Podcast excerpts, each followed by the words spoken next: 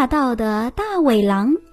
森林里来了一只霸道的大尾狼，看到小羊拔草，他对小羊大吼：“不许吃那些草，它们是我的！”看到小鹿摘树叶，他大吼道：“不许碰那些树叶！”看到小鸟在草丛里找虫子，他也大吼：“不许找虫子！”这天，小鸟在草地上找虫子。大尾狼又吼叫着朝小鸟扑去，眼看小鸟要被大尾狼抓到了。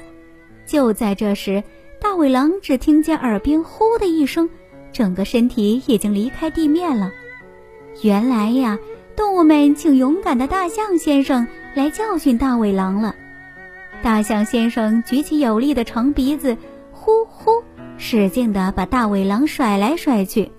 小鸟拍着翅膀说：“好好。”尾狼吃到了苦头，再也不敢那么霸道了。小鸟、小羊、小鹿，大家又能够在一起快乐的生活了。